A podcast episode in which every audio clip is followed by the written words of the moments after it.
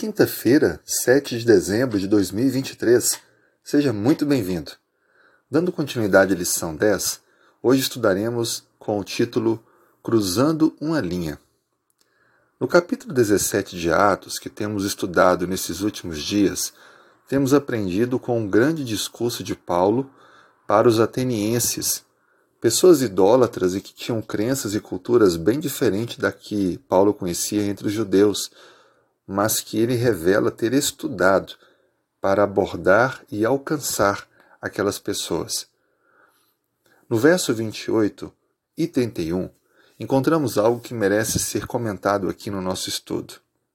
O verso 28 diz: Pois nele vivemos e nos movemos e existimos, como alguns dos vossos poetas têm dito, porque dele também somos geração. E o verso 31 porquanto estabeleceu um dia em que há de julgar o mundo com justiça, por meio de um varão que destinou e acreditou, diante de todos, ressuscitando-o entre os mortos.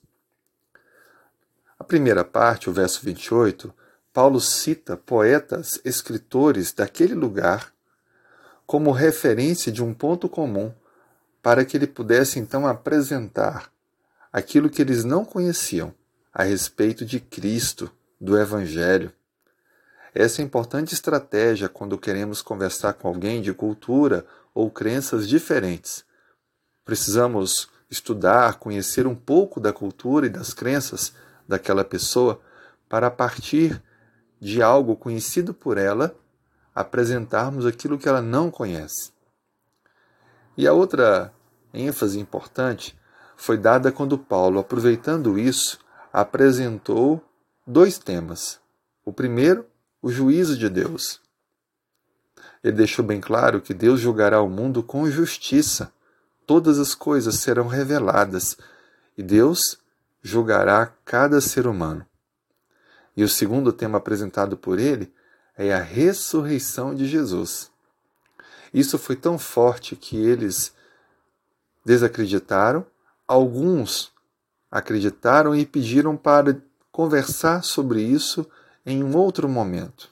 Ou seja, apenas aquele grupo que gostaria de avançar naquele assunto, já que uma grande parte desacreditou nas palavras de Paulo com respeito à ressurreição. Paulo, portanto, usou aquela oportunidade para apresentar o Evangelho e a verdade. Sabemos que nem todos aceitam, nem todos estão dispostos a crer, mas pelo menos precisam ouvir e ter a oportunidade de tomar a sua decisão. Assim também nós devemos ter essa convicção. Anunciar o Evangelho, conversar com as pessoas, partir de pontos em comum, usar referências relacionadas ao que as pessoas acreditam e pensam, para então mostrar a verdade, mas entender que cada um assumirá sua responsabilidade com aquilo que conheceu e descobriu. E se aceitarem ou não, isso é obra do Espírito Santo e da liberdade de escolha que cada um tem. Desafie-se, portanto, a usar melhor as suas redes sociais, seus contatos com pessoas, para alcançá-las com a verdade do Evangelho. E Deus, se você pedir, lhe dará sabedoria para o uso das palavras e a abordagem correta para ter êxito nessa missão. Vamos, portanto, orar nesse aspecto? Oremos. Senhor, obrigado, Pai, pelo privilégio de te servir e podermos compartilhar o Evangelho com outras pessoas. Dê-nos a sabedoria necessária, habilidade no falar, no abordar. Nos ajude a entender um pouco mais as crenças, as culturas, das pessoas que queremos alcançar e toque os corações delas, tornando um solo fértil para receber a semente do Evangelho.